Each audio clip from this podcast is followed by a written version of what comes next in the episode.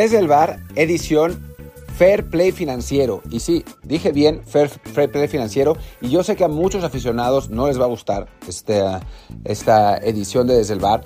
Y específicamente a los aficionados del Barcelona, que ya de por sí me odian, pero pero creo que me van a odiar más después de esto. Pero aún así, creo que es algo importante. Eh, creo que, es algo de lo que se tiene que hablar y que, bueno, a partir de ahí eh, podemos ah, eh, empezar un debate más allá de los nombres propios y de los equipos a los que sigan.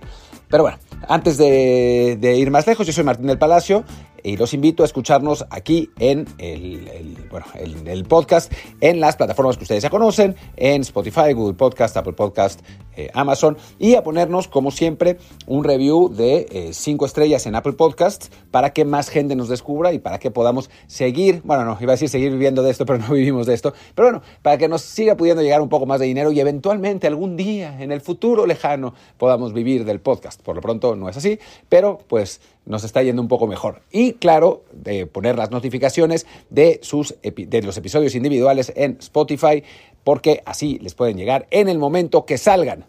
Y bueno, hablemos del fair play, financiero porque se anunció hoy que la UEFA está investigando a varios clubes por haber eh, pues roto el fair play financiero, ¿no?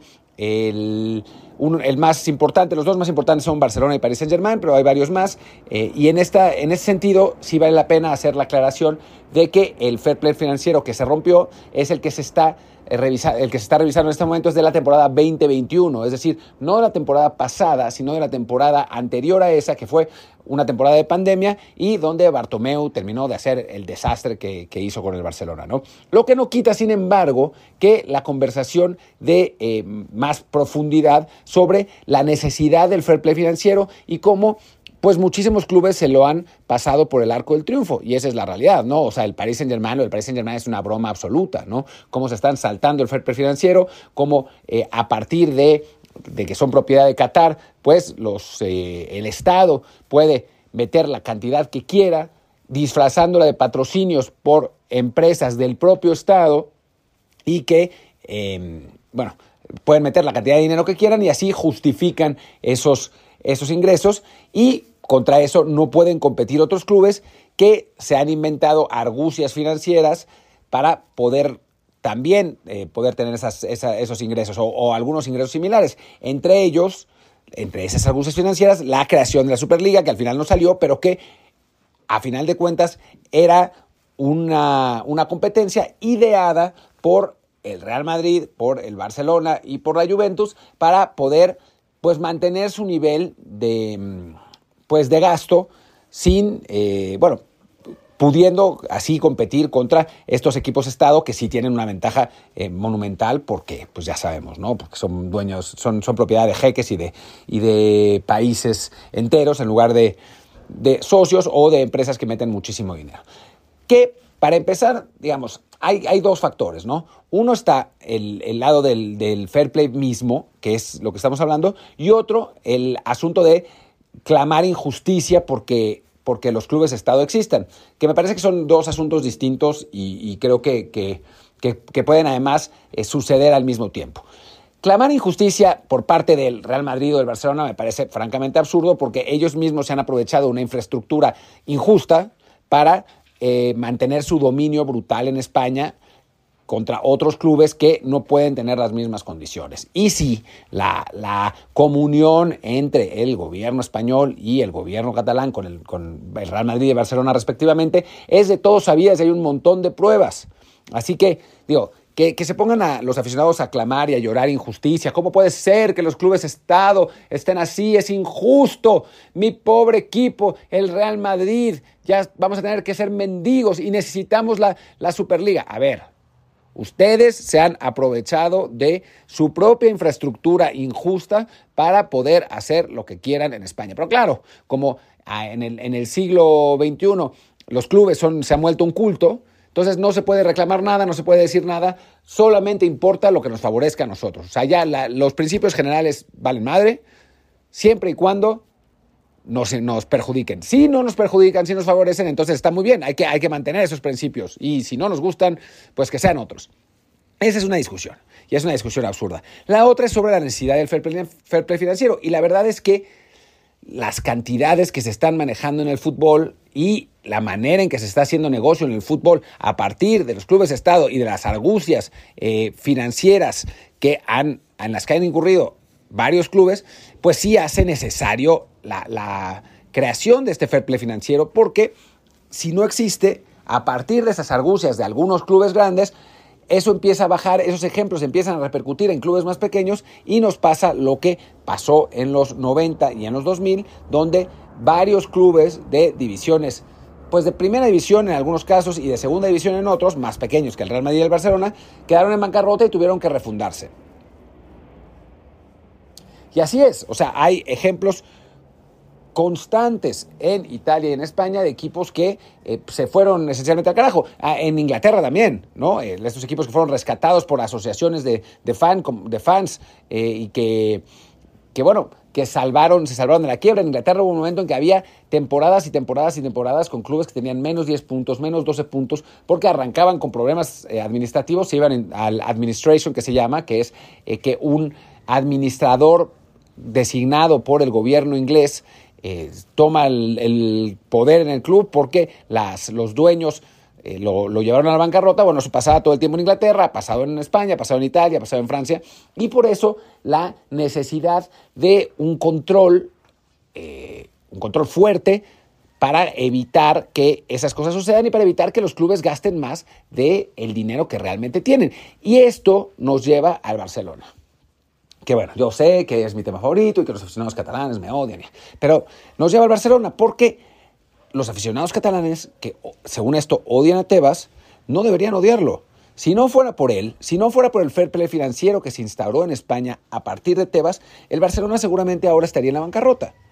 ¿Por qué explotó todo este asunto, lo de Bartomeu? Porque el Barça no pudo inscribir a Messi. Si el Barça hubiera podido inscribir a Messi normal, Digo, antes, ¿no? Pero que ya, ya se sabía que, venía mal financieramente y se fue Bartomeu, por eso. Pero el hecho de que el Barcelona no pudiera inscribir a Messi es que empezó a revelar toda la mierda que se había hecho en la, administración anterior. Y entonces, el, digamos, los aficionados del, del, Barcelona, que ahora están contentos porque ya no está Laporte porque está Bartomeu, quizás no hubieran sabido lo que pasaba, lo que había pasado en su equipo y esas esos problemas financieros brutales no habrían salido a la luz. De hecho, yo recuerdo que cuando uno de los eh, garantes de la porta se negó a, participar por las deudas del club, había muchos aficionados del Barcelona que se quejaban y que decían que no era para tanto y que cómo podía ser, hasta que se supo el tamaño de la deuda, ¿no? Que era, era brutal. Y a final de, cuentas, esas, esas medidas de Tebas y esas... Eh, pues esas restricciones para poder registrar y fichar, etcétera, son lo que le ha permitido un poco al Barcelona mantener la responsabilidad, porque muchos consideramos, es decir, todos los que no son aficionados del club del Barcelona o que trabajan en el club o periodistas afiliados al club, que en este momento el Barça está obrando irresponsablemente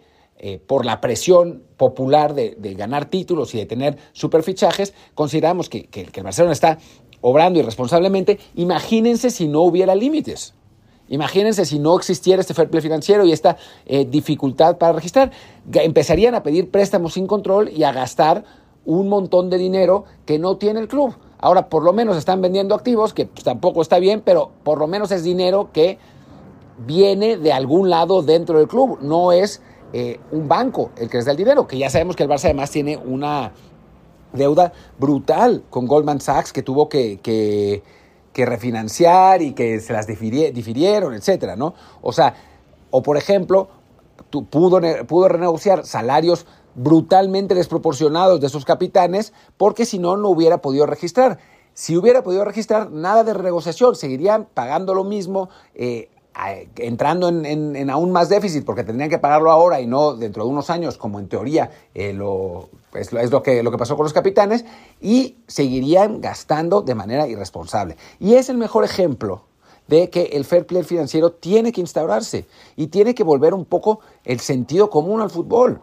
O sea, que los clubes obren de la manera más responsable posible, de una manera como, como podría funcionar una empresa normal, pagando a partir de lo que generan y no especulando con ingresos futuros que pueden o no llegar, como pudimos ver en la pandemia, donde pues es el Barcelona y otros clubes ¿eh? hicieron esos contratos pensando que iban a seguir obteniendo un montón de dinero. Llegó la pandemia, no tenían ese dinero y ahora dicen, sí, fue por la pandemia. No, no fue por la pandemia, fue por los salarios que estaban estructurados basándose en que iban a seguir eh, generando el mismo dinero, pero no hay ninguna garantía que se vaya a generar. Ni que se vaya a generar mañana, ni que vayan a ganar la Champions. Pasó en un momento con el Leeds United que eh, contrató un montón de jugadores muy caros, pagando enormes salarios, previendo que con ese plantel iban a calificar fácilmente a Champions la siguiente temporada, no calificaron y el club se fue tan al carajo que terminó descendiendo y sin estar en la Premier por 20 años.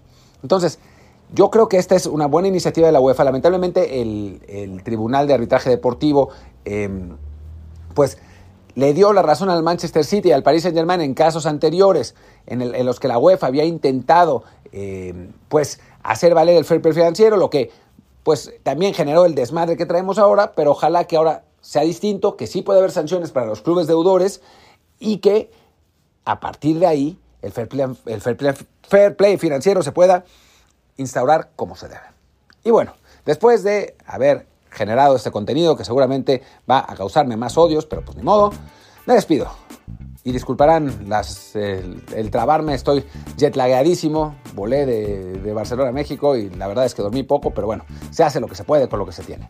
Yo soy Martín del Palacio, mi Twitter es arroba martín de ELP, el del podcast es desde el Pod, desde el Pod. Muchas gracias y nos vemos pronto. Chao, chao.